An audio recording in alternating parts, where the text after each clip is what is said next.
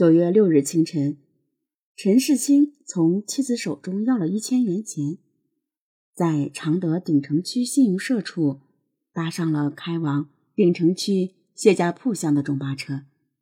下车后呢，又搭上了开往汉寿县太子庙的中巴车，然后改乘去益阳的班车。到达益阳城区后呢，找到赵正红租住的房子。连喊了十多声“刘辉”，刘辉呢是赵正红的化名，不见回音，便又租一辆摩托车到幸福渠收费站地段下车，走路到赵正红的老家过路坪，但还是没有找到赵正红，便又乘中巴车返回益阳市区，在益阳一桥边的电话亭打了赵正红的手机。得到的回答是手机停机。这个时候，陈世清已经感到情况不妙。他看着自己那双满是尘土的皮鞋，心想：别人一看就像是一个逃犯，便来到一个擦鞋摊儿，把皮鞋擦了个锃亮，还在商店里买了一条短裤、两双袜子、一把剃须刀。一条毛巾和一只小手电筒。经过一番乔装打扮后，又搭上了开往益阳迎风桥的快巴，然后又改成去汉寿的班车，到太子库下车，走进了路边的一家安乡饭店，准备在这里住宿。当陈世清走进房间，打开电视机时，看到。电视上正在播放缉拿他和张军的通缉令。见情况不妙，陈世清便跑到这家饭店对面的山上睡了一晚。九月七日天刚蒙蒙亮，陈世清从山上下来，沿着公路走到崔家桥收费站，又搭上了去益阳的班车。陈世清在迎风桥下车后，马上要乘去南县的班车。到了南县县城，又租了一辆摩托到长途汽车站，迫不及待地登上了开往湖北公安沙市的班车。这时，他发现司机正在看车上通缉令，吓出了一身冷汗的陈世清立即下车。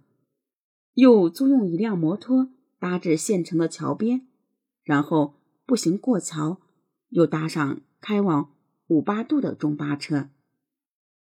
陈世清下车后，在一家商店里买了一些副食品充饥，又乘出租摩托来到南县与湖北交界的河边，过河进入湖北，再乘开往石首市团山镇的中巴车。九月八日，陈世清在青龙市歇脚。天黑后，又在三岔矶过轮渡，来到宾县的毛家坪，便在这里休息了。九月九日，陈世清离开毛家坪，骑车来到港县的王家港，并在一个车铺修了一下自行车。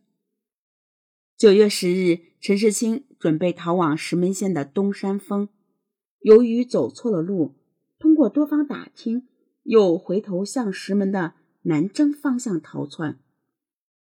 这一带的山路险恶，且都是上坡路，在这种情况下，他只好丢掉自行车步行。在三四天的时间里，陈世清白天逃窜，晚上就睡在山上。九月十四日，他逃窜到了东山峰，在溪沟里洗了一个澡。在东山峰停留了十天，然后又转到钱江市。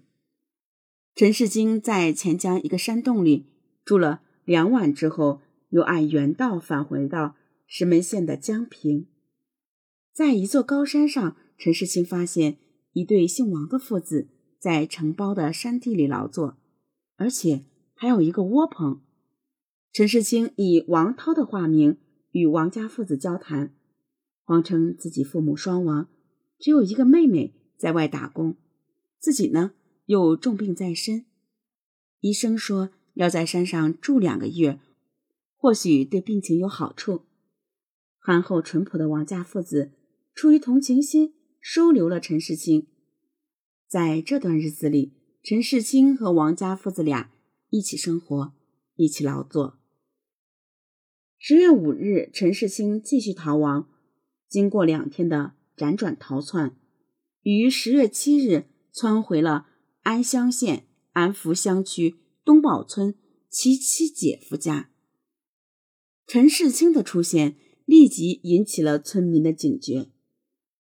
就在其妻姐夫向警方报案的同时，村民们自发的组织起来，将陈世清严密控制在。东宝村，常德安乡警方以迅雷不及掩耳之势逼近东宝村。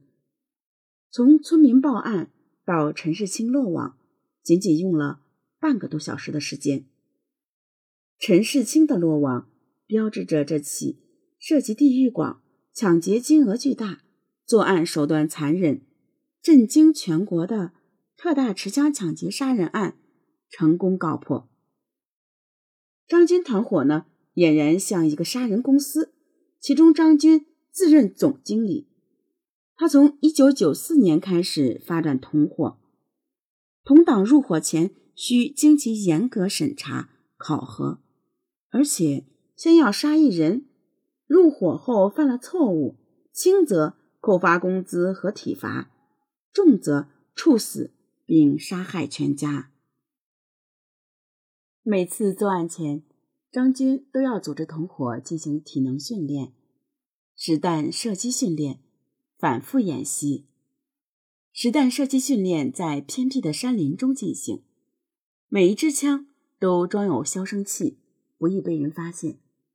每次训练呢，张军都在场，并将个人的枪法成绩记在本子上，对进步快的给予表扬，进步慢的。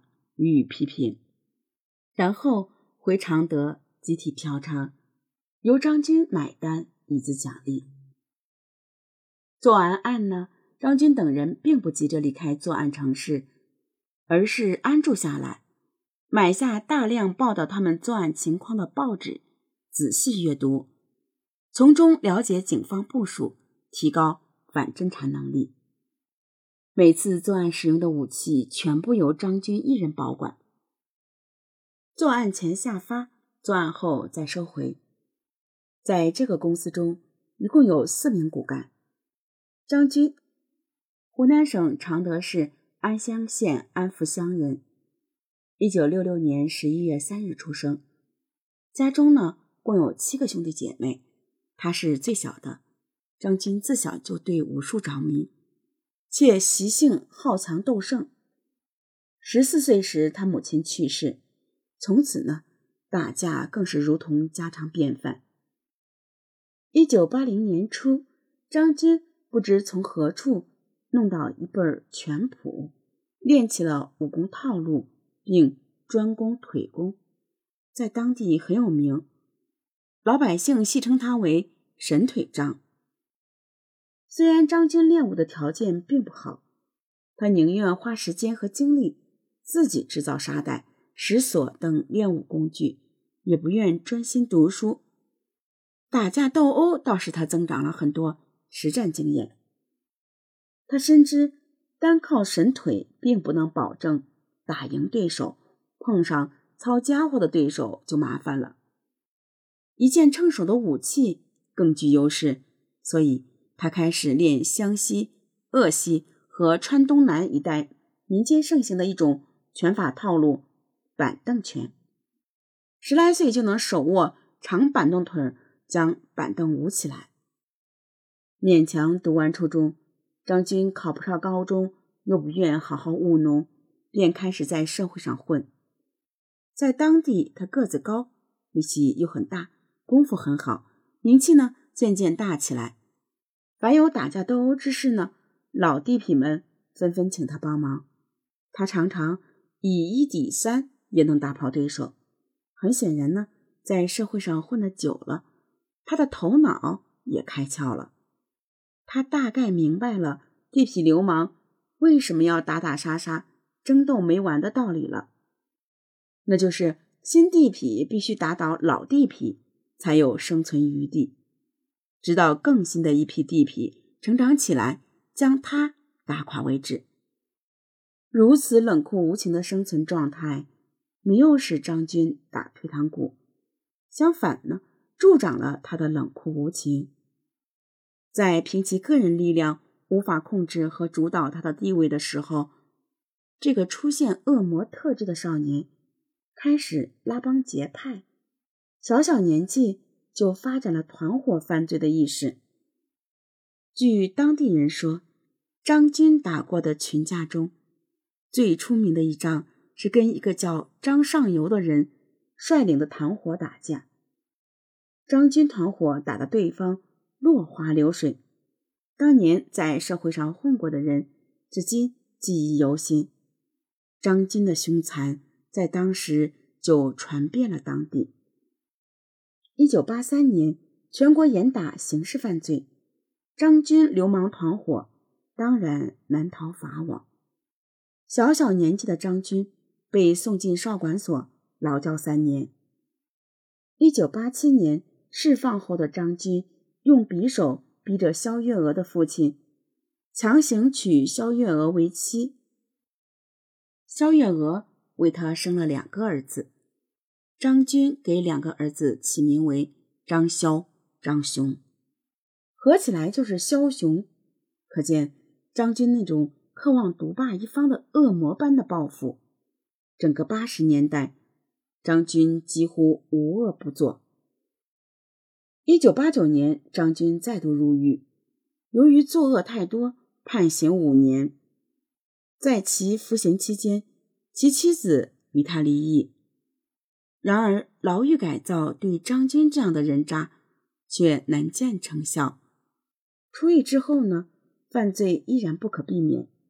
并且犯罪手段也开始升级，打架斗殴的小儿科，他已经不屑为之。对于金钱的渴望，已经严重扭曲了他的心理。原本就变态的心理，更加变态。